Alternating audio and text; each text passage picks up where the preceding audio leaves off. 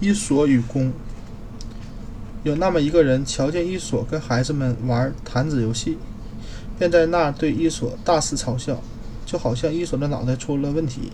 伊索，他可能可是久经世事之人，却要对谁加以嘲笑？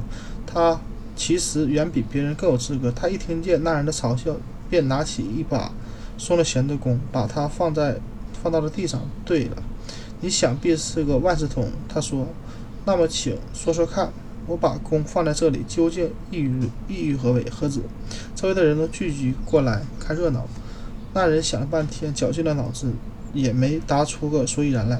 最后，他只得投降。斗智获胜后，伊索解释道：“如果你总是把弓拉得紧紧的，那么它就很快，那么它很快就会崩坏。如而如果你让它时而松，时时而得以放松，那么……”